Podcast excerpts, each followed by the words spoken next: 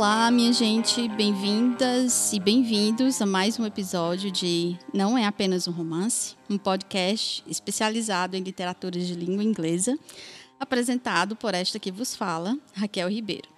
E dessa vez trago um episódio especial com a participação da minha amiga Isabela Damasceno, e é professora da Universidade Estadual do Ceará, é, do campus FECLI. Ela é professora do curso de Letras Inglês é mestre em Linguística Aplicada, também é organizadora do Clube de Leitura Literatura Empoderada em Fortaleza e Iguatu. Isa, é um prazer enorme ter sua participação aqui. É, não só pela nossa amizade, né? Fomos colegas no, do mestrado em Linguística Aplicada na UES. A gente entrou na mesma turma e há uns três anos estamos na organização do Literatura Empoderada. Né? É, e eu acho muito, muito legal que assim, você é, é também uma professora que gosta desse conto também. e, e, é lógico, assim, você também é uma professora competentíssima, por isso também chamamos você aqui. É, Kel, muito obrigada. Eu fiquei muito feliz pelo convite por vários motivos, porque eu sabia que o desejo do podcast já era antigo em você, quando eu vi o primeiro episódio eu achei incrível, eu sabia que ia ser incrível, e então fazer parte desse projeto é uma honra para mim, estou super feliz, muito legal. Ah, muito obrigada mesmo. Então, assim, a gente. É, os dois últimos episódios foram sobre romance. E esse vai ser o primeiro sobre conto.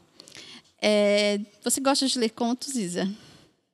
Então, é, eu sempre gostei de ler contos, mas de algum tempo para cá eu tenho lido mais e isso começou com uma relação com a minha prática em sala de aula, né? Nem sempre a gente tem tempo para trabalhar muitos romances e, e, eu sempre tive o desejo assim de que meus alunos conhecessem diferentes autores, né? Diferentes histórias e eu pensei que o conto fosse uma boa forma de fazer isso. Então eu comecei a ler mais e acabei me apaixonando muito por esse gênero. Gosto muito da ideia da brevidade, né? Embora existam é, discussões a respeito do, do conto como um gênero curto, mas de uma maneira geral a gente pode dizer que sim. E gosto muito também do fato de, de, ler, de ver o trabalho com a linguagem, como cada coisa é escolhida por um motivo, como cada coisa precisa fazer um sentido ali dentro daquela história. E gosto muito, fico esperando pelos desfechos, né? Que os contos eles são famosos assim por desfechos é, surpreendentes, interessantes. Então é um gênero que me fascina muito. Gosto muito, hum. então.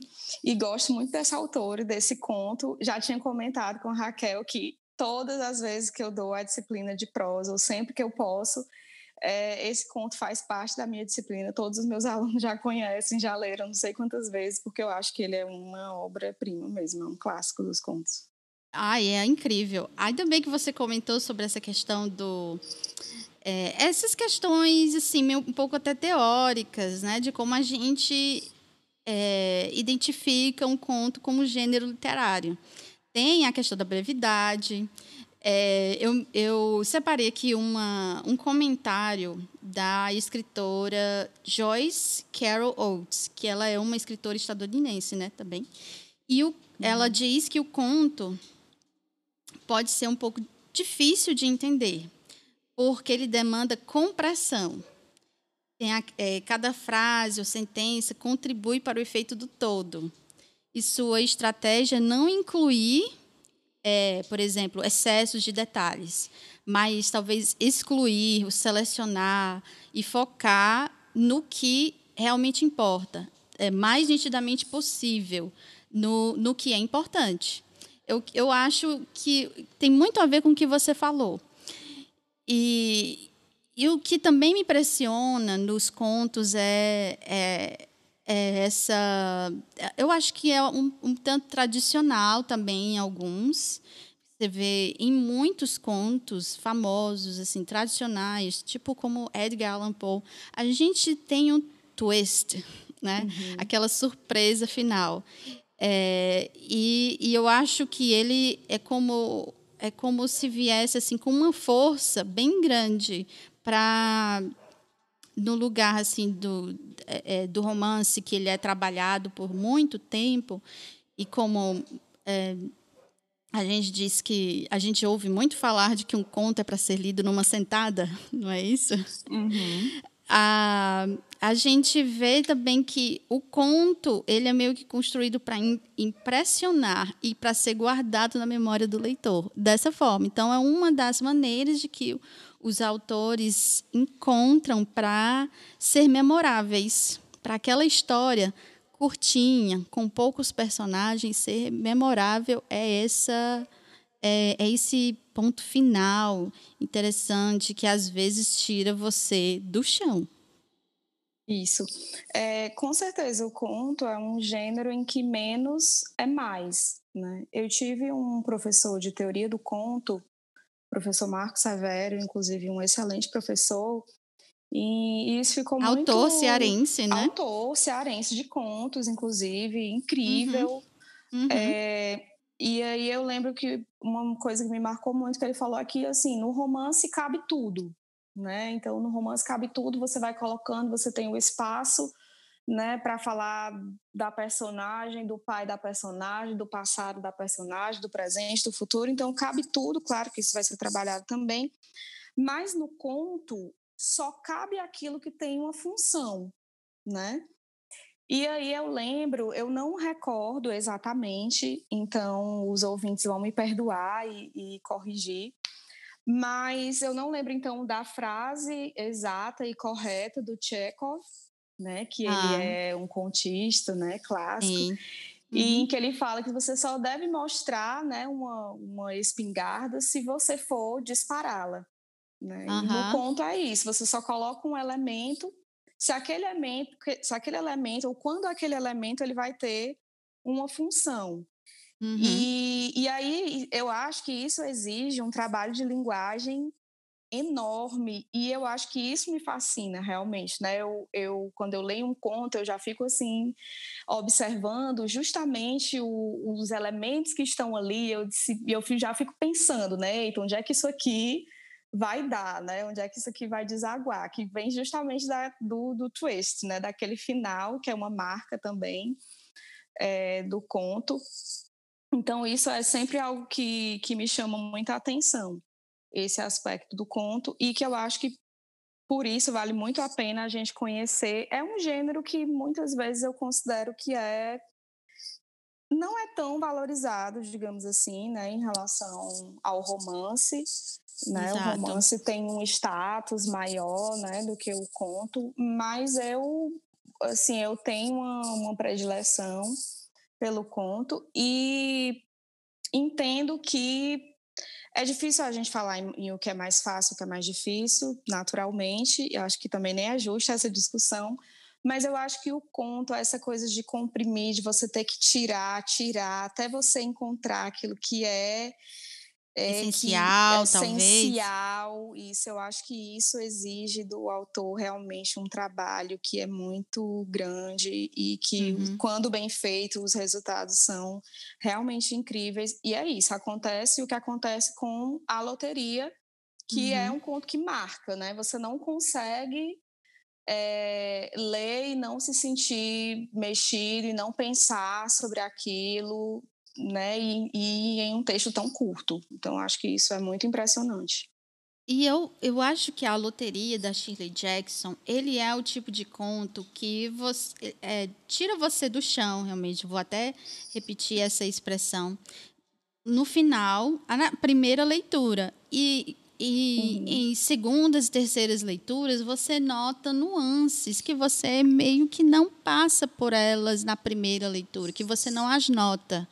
É, e é muito interessante naqueles né, contos que acabam é, conquistando leitores, apesar deles serem pequenos e, e, e, eles ainda prendem o leitor numa segunda ou terceira leitura. E o, a loteria ela tem muito disso.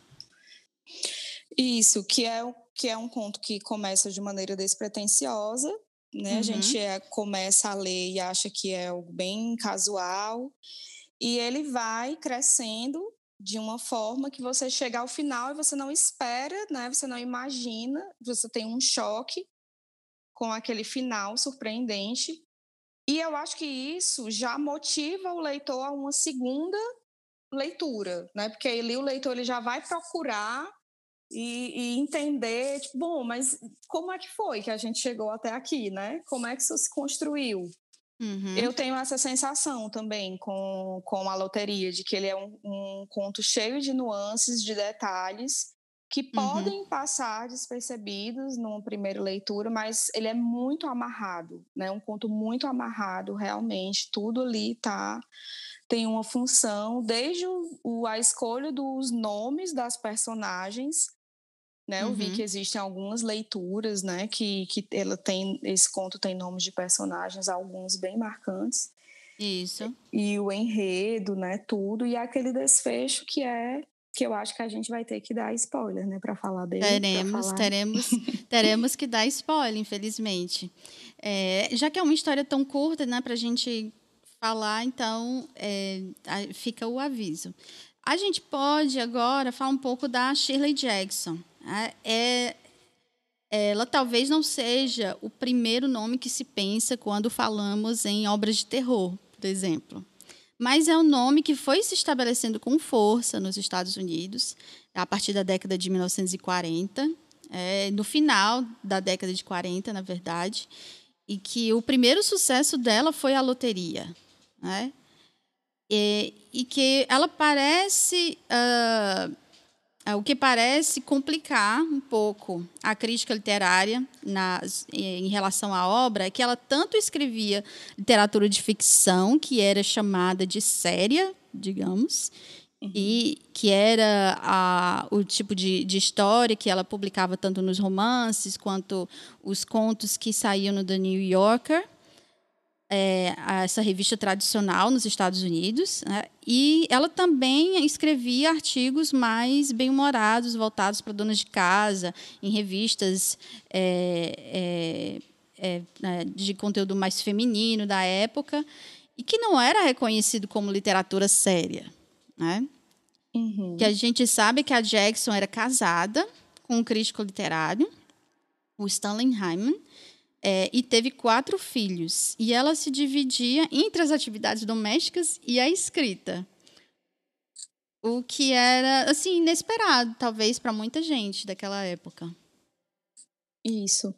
É, além disso, ela teve uma infância, nasceu né, em São Francisco, na Califórnia, e desde, desde muito pequena é, as biografias dão conta de que ela era uma criança que passava a maior parte do tempo escrevendo, né? Que ela não interagia muito com as outras crianças e isso a mãe dela considerava isso negativo, né? Inclusive isso gerou é, problemas e tensões, né, na relação entre a Shirley e a mãe dela.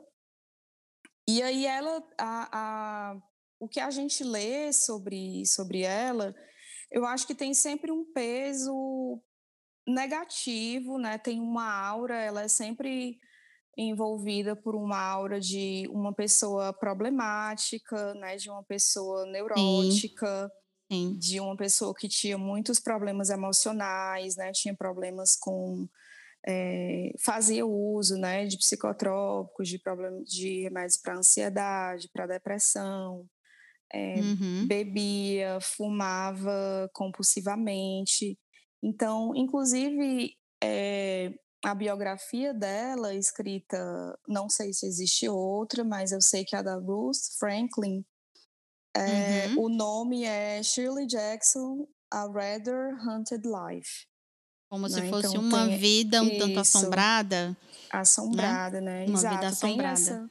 Tem essa, conotação, né? Quando a gente lê sobre ela, é, ela está sempre envolta por essa aura que, na minha opinião, tem muito a ver com o fato de ser chocante uma mulher, né, na, no final dos anos 40, nos anos 50, e escrever terror, né, narrativas de terror, de horror, e não só histórias de fantasmas, mas também e histórias densas e complexas sobre a psicologia humana, né? Como é o caso da loteria, uhum. ela mostrava questões da, da natureza humana bem é, sérias e, e polêmicas, como suicídio, que foi o caso do primeiro conto em que ela narra, o primeiro conto dela em que ela narra uma tentativa de suicídio, e depois a gente ainda vai falar mais sobre a loteria.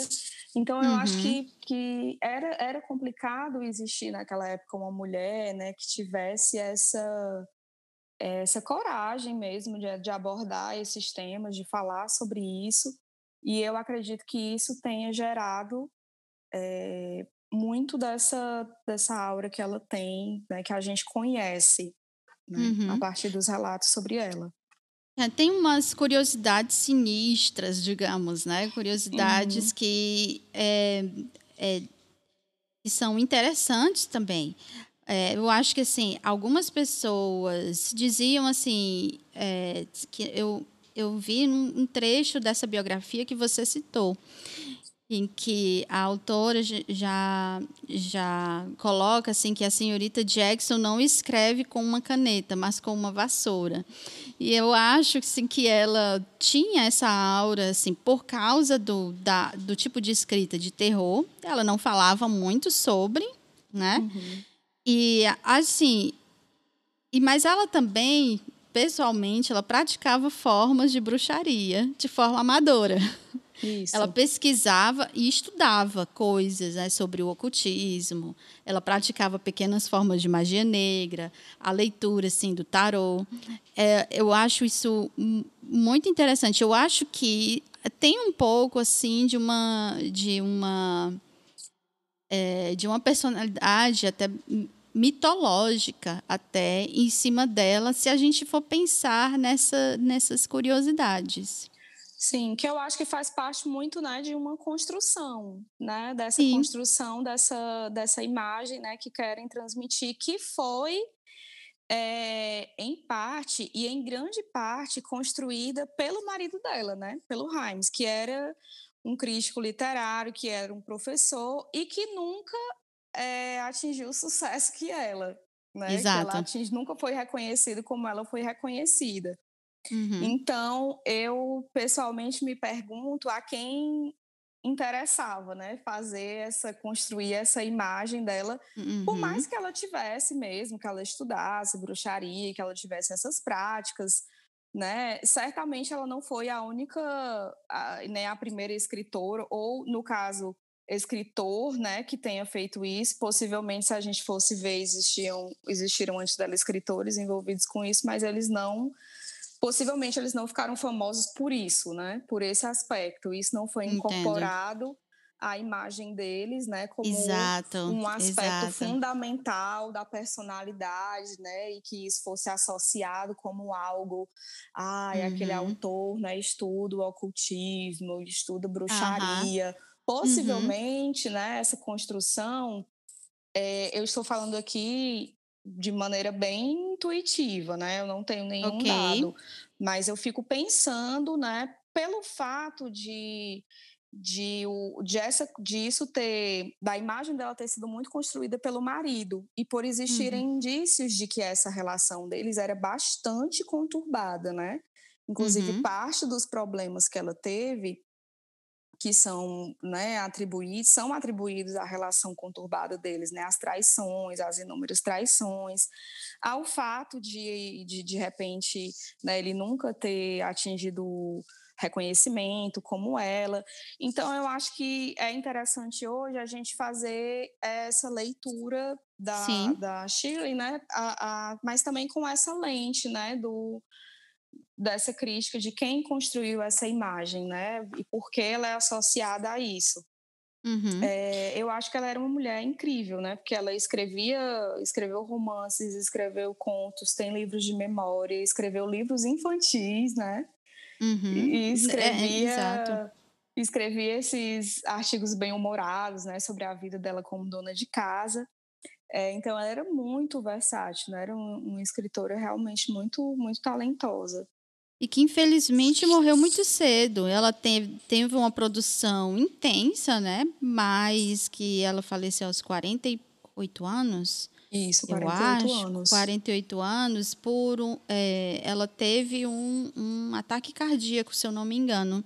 Isso. E, e ela, e assim, tinha influência também, provavelmente, dos remédios que ela tomava. É, também é uma vida desregrada, ela bebia muito, ela comia muito, tinha problema de peso. Uhum. É, então, tem, tem é, é, é, você lamenta mesmo que uma, uma escritora como ela, tão única, digamos, na é, dentro desse, desse ramo de, de escrita de terror, do horror, ela tivesse tão pouco tempo.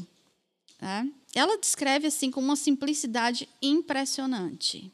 Ela tem uma, pelo menos os contos, é lógico a gente vê que é, é econômico, né? Mas a prosa dela é muito econômica, sem floreios, a, as histórias dela como, é, pass, se passam, parece na maioria das cidades pequenas, e assim, cozinhas. O último conto que eu li dela foi se passou numa cozinha, numa conversa entre dois. É, numa conversa entre dois personagens, é, festas entre amigos, aquelas cocktail parties, por exemplo. Era o tipo assim de, de é, é, de ambiente, de que ela que ela narrava. Eu e eu acho muito interessante que ela traz nessa simplicidade trazer uma profundidade tão grande. Sim, é, existem relatos também de que existem muitos é, pontos da obra dela que trazem aspectos autobiográficos. Né? Sim, então, verdade. Essa questão das cidades pequenas, né, tá, a gente, alguns estudiosos até associam com a, o local onde ela passou a morar depois do casamento, né, que foi North Sim. Bennington, uhum. que foi um local, inclusive, foi onde ela caiu mais no ostracismo, né, era uma cidade muito pequena, né, em que, como toda cidade muito pequena, as pessoas se conhecem, né, todo mundo se conhece, e ela, que já era uma pessoa que tinha desde pequena, né, é, um pouco mais de dificuldade de interagir, ela foi, né, também não foi bem aceita naquela comunidade, naquela sociedade, né, tem essas, essas características, né, essas práticas que são associadas a ela, né, como o ocultismo, etc. Isso. Né, uhum. E aí fez com que ela caísse no ostracismo e isso é, é recorrente, né? A gente observa mesmo que na obra dela é, aparecem esses aspectos, né? Cidades pequenas, mulheres uhum. que não são é, compreendidas, né? Isso sempre volta e meia a gente vê isso, assim, uhum. na obra dela. É, eu acho que a gente agora pode passar para a loteria. É, falando sobre a loteria em si. A publicação é, foi, foi em 1948 na revista The New Yorker e ela causou uma certa polêmica. É, uhum. muitos, muitos leitores ficaram horrorizados com o que eles, com o que eles leram parece que houve um recorde de cartas que a revista recebeu e que a própria autora recebeu. A própria autora meio que recebeu cartas de leitores que estavam indignados com aquilo, alguns querendo realmente saber se aquela se aquele ritual realmente aconteceu. Foram mais de é. 300 cartas, né, que eles receberam. Exato. Levando em consideração que na época não tinha WhatsApp, né, nem formas de comunicação assim tão rápidas, receber 300 cartas é, são muitas cartas, né? Então foi uma um choque, uma comoção assim bem grande para aquela comunidade. Exato, né? é certo que assim as pessoas, acho que naquela época elas elas não faziam elas não faziam o textão do Facebook, mas o textão do Facebook delas na época era inclusive a carta. Eu disse, eu não uhum. acredito que vocês publicaram isso. Uhum. É, a, a história realmente é chocante, né? E, e eu acho que é uma característica também da obra da, da Jackson, que é essa coisa do confronto, né? Ela coloca a gente para olhar para coisas que a gente não quer olhar, né? A respeito do, do ser humano, né? Isso. Ah, assim, o, a gente pode até apresentar já algumas, algumas informações sobre o conto, né? Como é que você apresenta o conto, Isa? A gente vai dar spoiler, né, gente? Então fica Sim. aí o alerta, se você... Fica o alerta. Não... Procurem ler, talvez. É, ou se não se importar, não tem problema. Isso. É, então, a loteria se passa num, num vilarejo, acho que a gente pode falar assim, uhum. pequeno, são aproximadamente 300 famílias, e a história começa com uma descrição super bonita, né, de um dia de verão, ensolarado, né, o, o vento agradável, né, o verde, e aquela aquela comunidade está se reunindo numa praça todos, né, e as crianças ansiosas por aquele momento, né?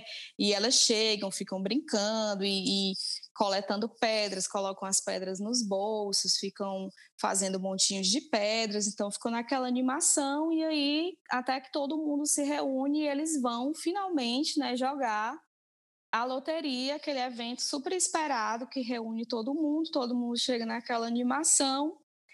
E uhum. aí, né, é um ritual, é uma tradição que ocorre naquele vilarejo que não tem nome, né? Ele não é um vilarejo nomeado. Uhum. E mas é e não tradição... se diz a época exata também, né? Isso, assim, ele é qual, qual ano, exato. Isso e aí é, e aquela tradição ela ocorre em função da colheita, né? Eles fazem acreditando que eles vão por causa daquela tradição, por manter aquela tradição, eles terão uma boa colheita. Então, esse é o motivo. Então, eles se reúnem e a loteria funciona da seguinte forma, né? Cada família tem um chefe e o chefe, o nome do chefe de família é chamado, ele vai lá, retira um papelzinho e após a retirada de todos os papéis, né, todos os chefes de família depois que eles retiram seus papéis, eles abrem e identifica qual é o papel que está marcado. E aí acontece que quem o papel marcado cai na família dos Hutchinsons. É uhum. É isso mesmo? Isso. E então, no momento em que os Hutchinsons percebem que o papel deles é marcado, a Tessie, que é uma das personagens, né, que é apresentada de forma mais marcante, porque ela tem uma personalidade assim bem, ela é falante, ela chega atrasada, ela já chega falando com todo mundo, brincando com todo mundo. E aí, mas no momento em que o marido dela tira o papel marcado, ela já demonstra ali uma preocupação, é, uma preocupação, né? Diz que não foi justo, que o marido não escolheu o papel, que não teve tempo não... de escolher o papel, né? Uhum. E aí, mas é isso, né? A tradição é. continua sendo seguida e a segunda fase da loteria é que cada membro da família retire, vá lá novamente na, e retire na urna, um papel. né? E retire um papel. Então ela vai, né? Ela, o marido, e eles têm três filhos, se uhum. eu não me uhum. engano, de idades diferentes. Então todos retiram um papel, acontece da mesma forma. Só após todos terem retirado, eles abrem para ver qual é o papel sorteado. Enfim, qual é o papel sorteado da loteria? Quem é que ganha na loteria? E aí, quem ganha na loteria é justamente a Tessie. Né? Ela é o papel marcado, e aí ela já começa a protestar, mas os moradores do vilarejo têm pressa de concluir a loteria e já cercam uma Tessie e já começam a apedrejá-la. Até a morte. Até a morte. Exatamente. Então, esse é que é o, o final que tira todo mundo do chão. Né? Tá, É, e esse também, eu acho que a gente entende que há, assim, que houve 300 cartas que realmente uhum. que foram endereçadas a New York é, é, numa, digamos, um pouco de comoção pelo, pelo absurdo né, que se, se vê, que se, que se lê na, na história. Eu acho, assim, Isa, que ah, tem muita coisa que dá para a gente comentar nessa questão. Você, a gente vê que o, o conto, ele inicia dá uma expectativa totalmente inocente, positiva, não é? Mas é, é, é com o desfecho realmente que, que, não, é ines, que não é esperado. De é, forma alguma. Ah, eu queria até ler só o trechinho do, do, do início do conto, que você narrou basicamente, você narrou muito bem o que acontece nele, você introduziu de uma forma muito, muito, muito bem a, a, a essa parte introdutória do conto, que diz assim: a manhã de 27 de junho estava clara e ensolarada, com o calor revigorante de um dia de alto verão. As flores brotavam em abundância e a grama exibia um verde esplêndido. As pessoas do vilarejo começaram a se reunir na praça, entre a agência dos Correios e o banco, por volta das 10 horas. Em algumas cidades havia tanta gente que a loteria durava dois dias e tinha de começar em 26 de junho. Mas nesse vilarejo, onde viviam apenas umas 300 pessoas, a loteria toda levava menos de duas horas. Então podia começar às 10 da manhã e ainda terminar a tempo de os aldeões chegarem em casa para almoçar ao meio-dia. Nossa! eu vou só ali apedrejar uma pessoa, depois eu volto para almoçar e tá tudo certo. A né? gente volta para almoçar e continuamos a nossa vida como se nada tivesse acontecido. E a colheita vai ser farta. Ótimo. Exato, é, é, é algo assim que realmente surpreende. E logo assim ela, é, ela continua. As crianças se encontram primeiro, é claro. Fazia pouco tempo que a escola tinha entrado em recesso de verão e a sensação de liberdade repousava inquietamente sobre a maioria delas. Eu acho assim que é de uma forma de é, tão positiva de uhum. começar uma, um, um conto que termina de uma forma tão trágica que é isso que choca as pessoas. Sim. Elas estavam, elas não estavam esperando, o leitor não espera se dar com isso. Me parece que ela, ela tem, ela retrata de, de uma forma em que você, a gente não espera do que as pessoas, do que o ser humano é capaz. Então ela tem aquela, aquela vida perfeita, naquela família perfeita, mas a gente não sabe que essa, que tal pessoa possa ser um assassino é, em uhum. potencial, por exemplo, não é? Sim. E eu acho incrível assim que ela tem uma, uma ironia muito refinada, né? Esse o próprio título, né? Essa esse trecho do início ele é extremamente irônico, né? mas é uma ironia muito refinada, né? Ela constrói realmente e, e você entra, né? Nesse nessa atmosfera que ela cria desse verão, dessa, dessa ideia de liberdade, né? Nesse, você é envolvido, né? Por isso e você fica também é, curioso, né? Eu acho que a gente uma das coisas que ela construiu muito bem e muito rapidamente no conto é essa curiosidade, né? E a curiosidade, a expectativa por algo bom, né? Uhum. Ela cria uma atmosfera rapidamente ali, com um parágrafo introdutório, ela já cria uma atmosfera super positiva, super bacana, e já cria também a ideia né, do que, que a gente vai acompanhar, a gente já quer saber o que é. Né? Então, uhum. Então, naquele momento, eu acho que nesse momento é um momento assim que o leitor meio que ele se desarma. Né? Ele entra, ele entra nessa narrativa assim bem desarmado, tipo, esperando qualquer coisa, menos né, uhum. um final que também outra coisa que eu acho genial é que um final que diz, se desenrola muito hum. rapidamente também. Muito rapidamente. Da mesma forma em que ele se abre numa num, é, é, numa aura positiva, ele se encerra de uma forma muito rápida e de uma forma que você, pronto, é, é, é, você não acredita que é aquilo que se que consiste a loteria das pessoas, em todas as, as pessoas da cidade se reunirem para matar uma pessoa apedrejada. Uhum. Ela vai o conto inteiro, né? Criando, é, apresentando. É, a gente conhece as personagens, né? O, tudo sobre a tradição.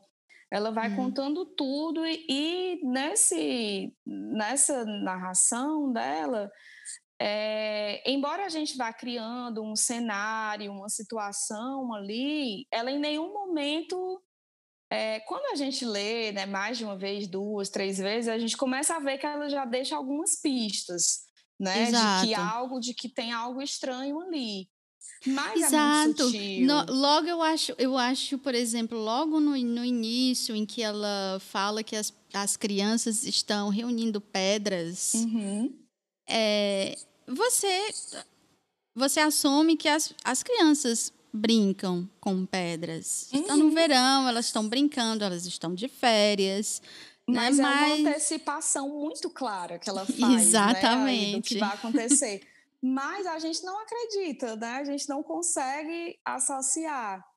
E aí ela, ela vai, ela segura isso, por isso que eu digo sempre assim que é um conto muito amarrado, porque ela segura essa, ela segura o leitor e aí tudo, né, esse final, né, de a gente saber que que a, o, a, o papel marcado é o papel né, da pessoa que vai morrer, que esse é o prêmio, né, bem entre aspas, da loteria, ela constrói isso, eu acho que tipo no, nos dois últimos parágrafos, no último parágrafo, é isso. é algo né, muito muito rápido. E, e, é algo que eu amo, assim, em contos. Quando um, quando um autor, assim, de conto, ele faz isso, né? Ele prende ali tudo, amarra tudo.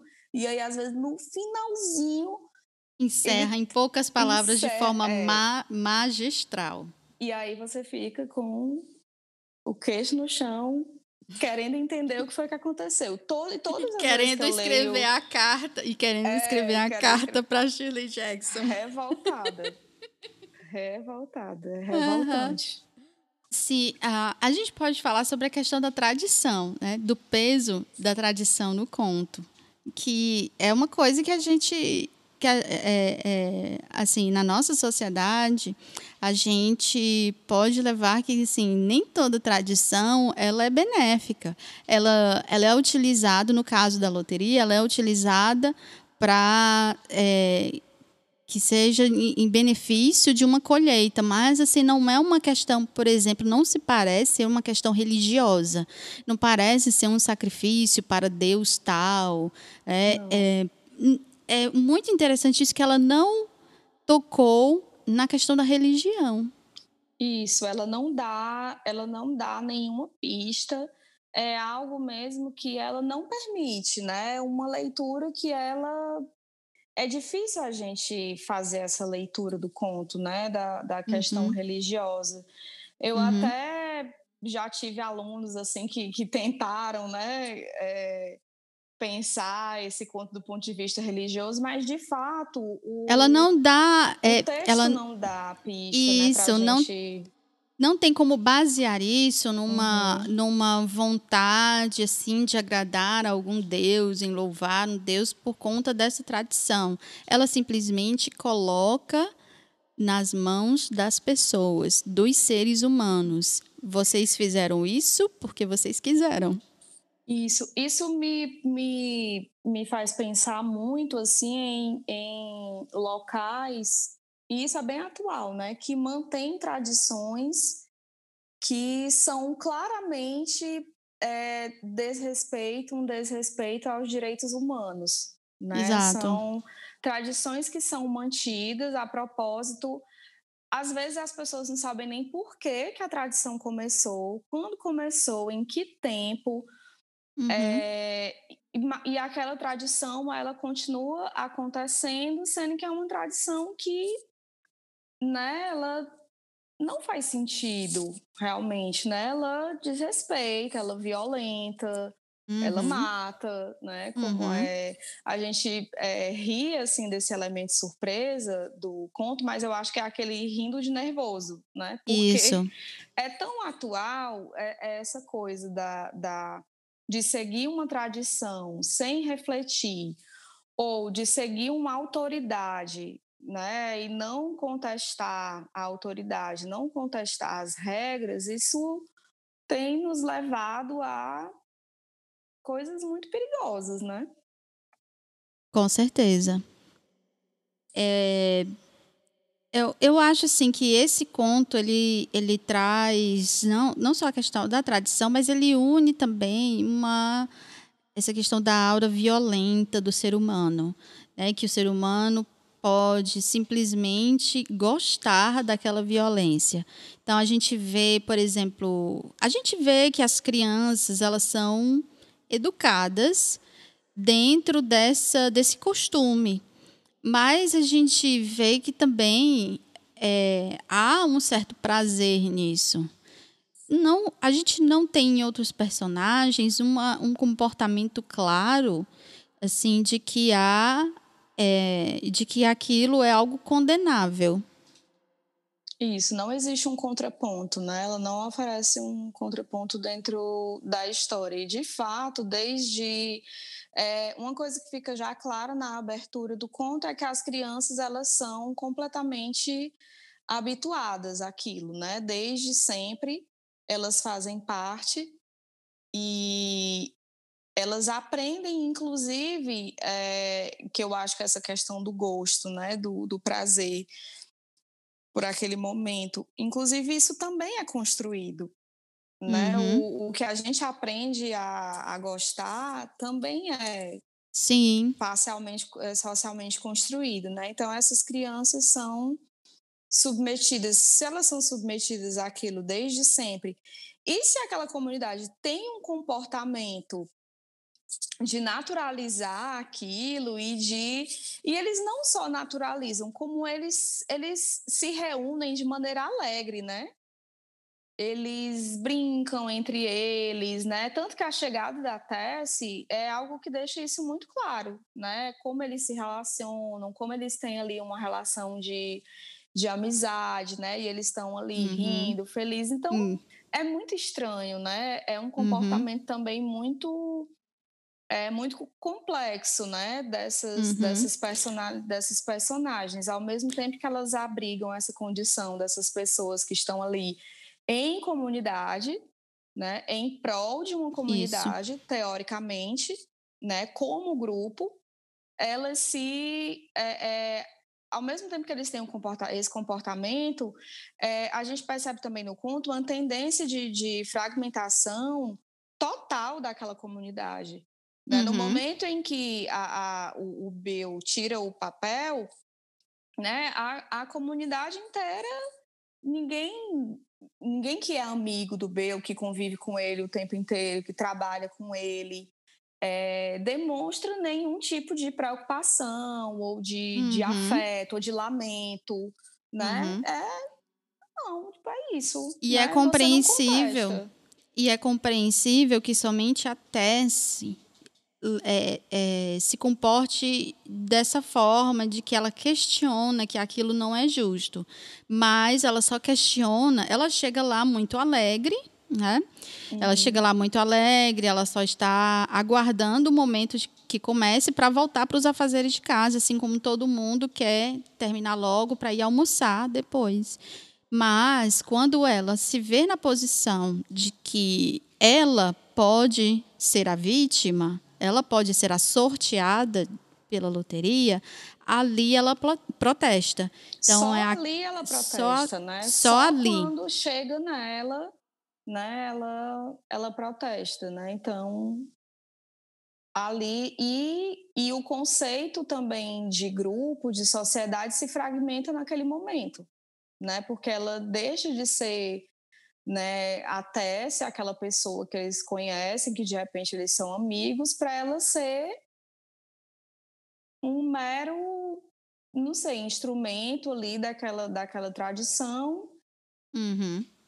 E ninguém questiona, né? Ela, inclusive, é uma personagem bem que eu acho que ela é um, um ótimo retrato assim de de como a sociedade se comporta de maneira hipócrita é, quando quando aquilo quando o problema não lhe atinge né?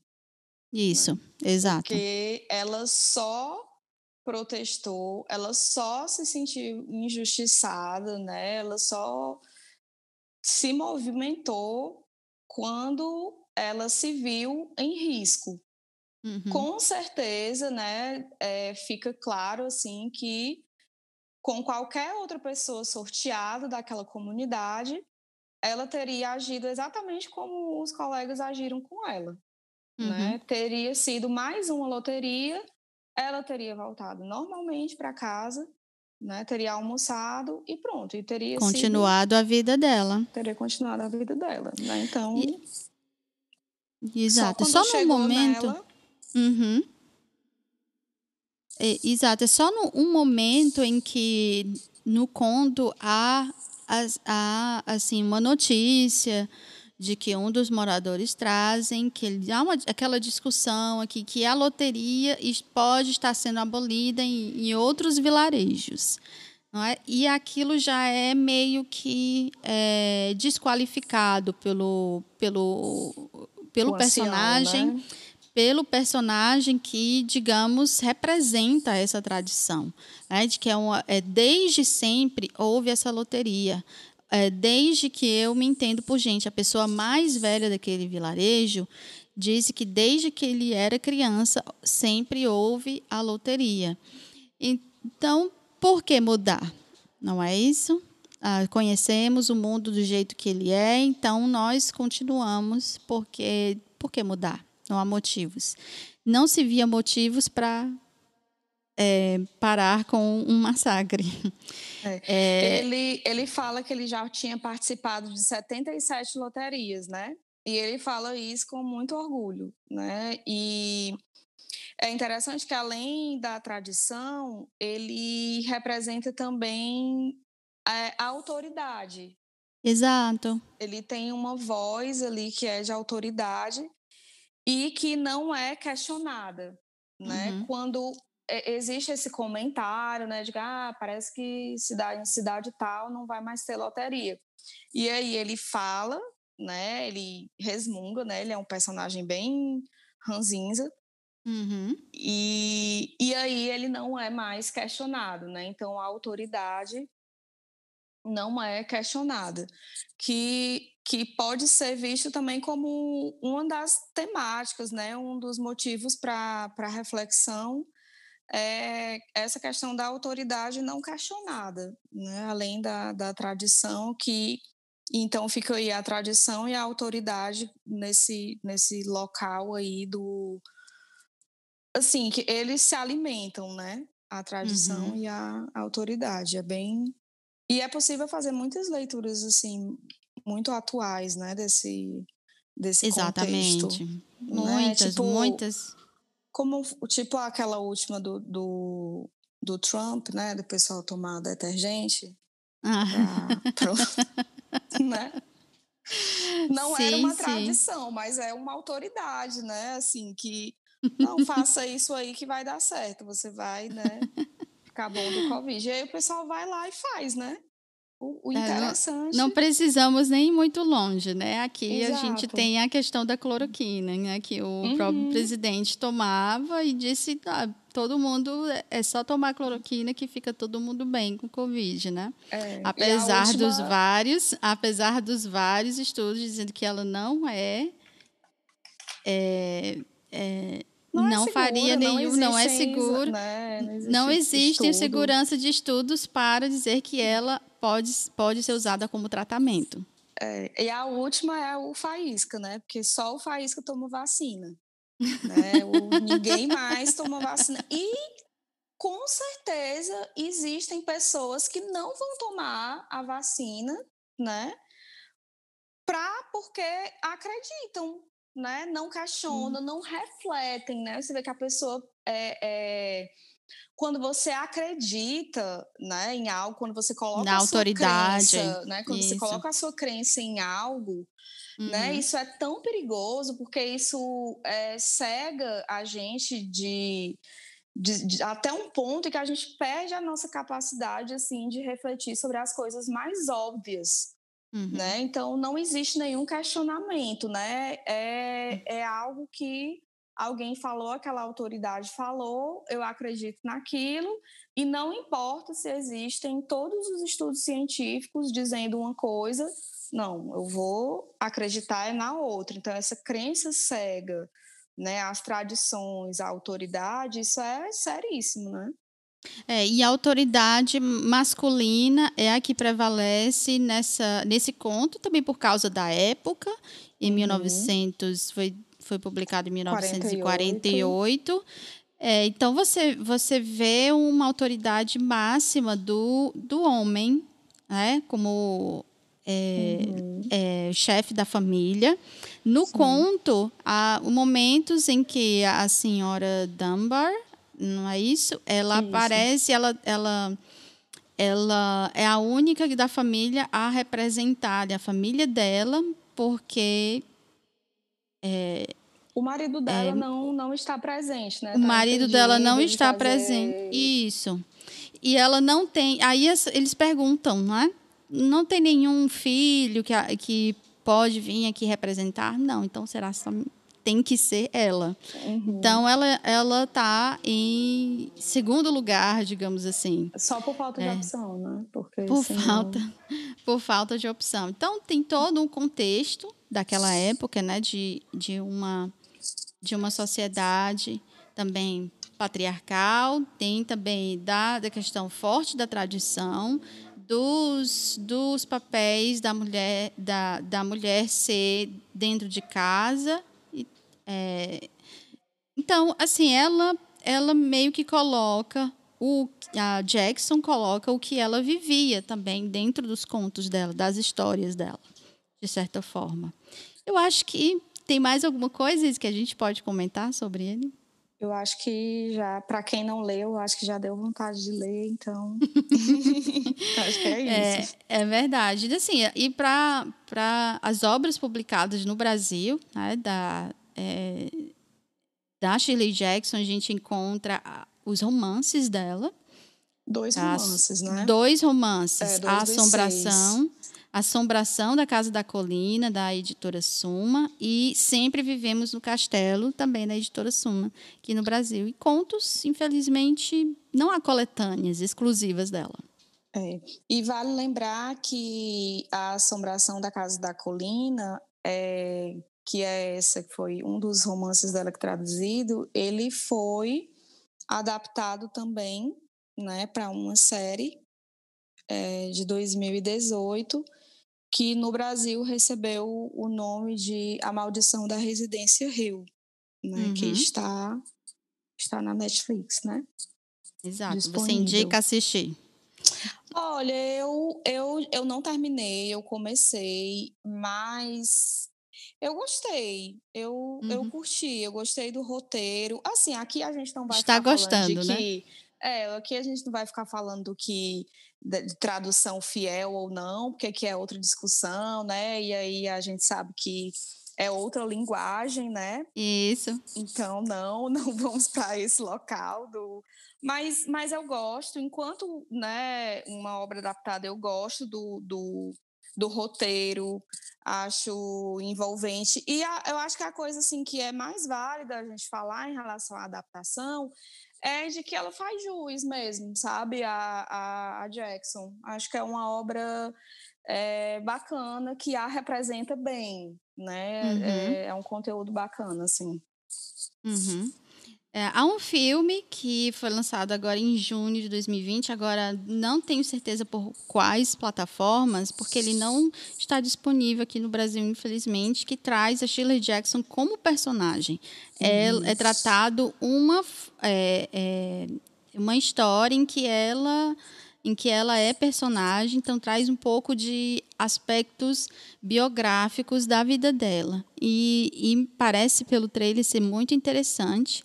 É, o nome é Shirley e é a Elizabeth Moss, né, que é aquela do mesmo do o conto da Aya. Né? Maravilhosa. É, maravilhosa. Ela interpreta a Jackson. E, e, impressionante como ela ficou muito parecida com algumas fotos da Jackson.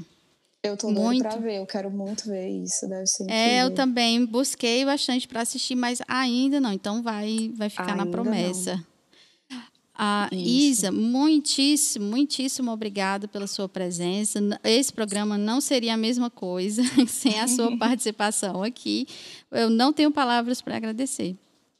Ai, Kel, eu que agradeço. É, eu adoro né, falar sobre esse conto, sobre essa autora. E mais compartilhar isso com você é muito especial porque a gente já tinha, né, conversado poucas vezes assim sobre esse conto muito rapidamente. Exato. É... Eu também já, já uhum. utilizei ele em salas de aulas na UES, na minha época de, de professoras na UES. Então, é um conto assim, que sempre chama muita atenção. É muito legal. Muito. Então, eu sou só gratidão por esse tempo e eu espero que os ouvintes gostem, né, e deem feedbacks assim para Kel, né, sobre o podcast que tem sido maravilhoso. Uma referência, eu acho que vai virar aí uma referência para os podcasts de literatura de língua inglesa. Ah, obrigada, viu, Isa? Assim, se você quiser, os ouvintes quiserem acompanhar o andamento de, do, do, do que está sendo publicado, de quando sair os episódios, pode acompanhar pelo Instagram é, do arroba não é apenas para o podcast Não é apenas um romance e a gente se despede por aqui. Muito obrigada. Um beijo, um abraço para você, Kel, e para todo mundo que está ouvindo a gente. Obrigada. Obrigada, Isa, mais uma vez. Muito obrigada. Tchau, pessoal. Até a próxima. Tchau, gente.